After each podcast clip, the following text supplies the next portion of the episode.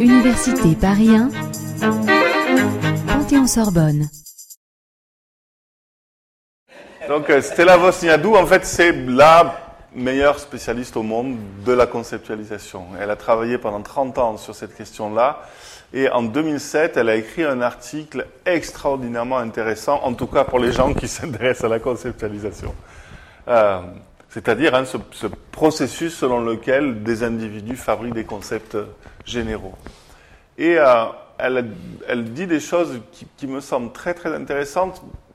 En gros, autour de l'idée, voilà, que ce qui compte dans la conceptualisation, c'est le processus de conceptualisation que je vous ai défini tout à l'heure. Hein, c'est euh, conceptualiser, c'est d'abord fabriquer des catégories, apprendre à les nommer, apprendre à les mettre en relation et apprendre à mettre en relation le concept qu'on est en train de forger avec d'autres concepts. Le cœur de la conceptualisation, c'est ça.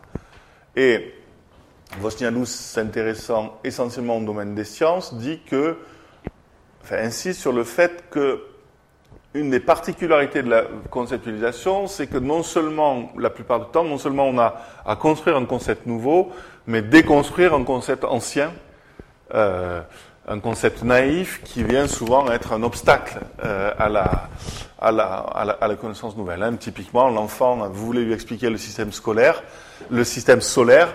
Le gros problème, c'est que dans sa tête, lui, il voit le soleil qui se lève tous les matins et qui se couche tous les soirs, qui tourne autour de la Terre, et ça le bloque, ça. Bon.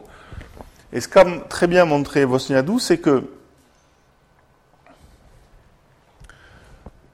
conceptualiser, c'est un processus d'apprentissage qui est exigeant et il faut faire attention à ne pas mettre en œuvre des situations, en gros, à pas construire des tâches et des scénarios pédagogiques qui seraient trop coûteux.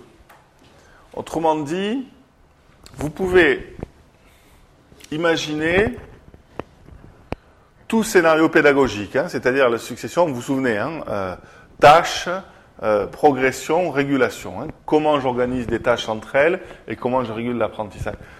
Il faut, je crois, bien se souvenir qu'un scénario pédagogique, ça n'est qu'un moyen que met en place un enseignant ou un concepteur de ressources dans le but, le but c'est l'apprentissage, c'est-à-dire que l'étudiant, il acquiert un nouveau concept ou un nouveau savoir-faire, sur le de savoir-faire, etc. Et ce que dit Vostiandou, c'est qu'elle vient en gros du côté de la, théorie de la charge cognitive, qui est de dire il faut faire attention que parfois le moyen est tellement complexe, tellement subtil, tellement plein de trucs géniaux, que l'étudiant, il va se consacrer complètement sur le moyen et il n'aura plus de ressources cognitives pour, pour apprendre. Euh, Typiquement, alors je l'ai là, je, peux vous le, je peux vous le montrer.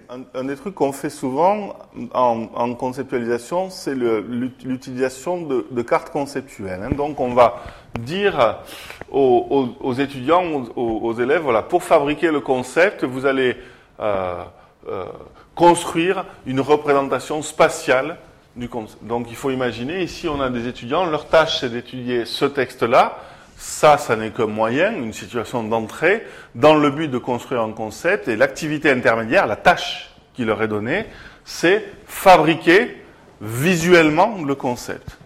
Et on compare, et ça c'est une activité qui est super intéressante, hein, de, de, de, de, demander aux étudiants d'être euh, actifs euh, dans leur prise de notes et dans leur organisation. Sauf que là, le texte qui est choisi, c'est un texte qui est très difficile. Euh, par rapport au niveau de connaissance des étudiants. Donc on compare, hein, les premiers groupes d'étudiants là-bas au fond, ils ont juste le texte à lire et à essayer de le comprendre. Le deuxième groupe d'étudiants, ils ont le texte à lire et la carte a été fabriquée par le prof. Troisième groupe d'étudiants, ils ont le texte à lire et c'est eux-mêmes qui fabriquent la carte. Du point de vue, d'un point de vue extérieur, a priori, c'est ça le plus intéressant. De loin, c'est ça le plus intéressant. Sauf que là, on est dans une situation tellement difficile que ce truc qui habituellement est riche, qui provoque un effet de profondeur d'encodage, là, ça vient, ça vient être la goutte d'eau qui fait déborder le vase. Et c'est ça, ça qui marche le mieux. Vous voyez, et ça se voit tout de suite à l'œil, hein. regardez comment la représentation du prof est plus complète que celle-là.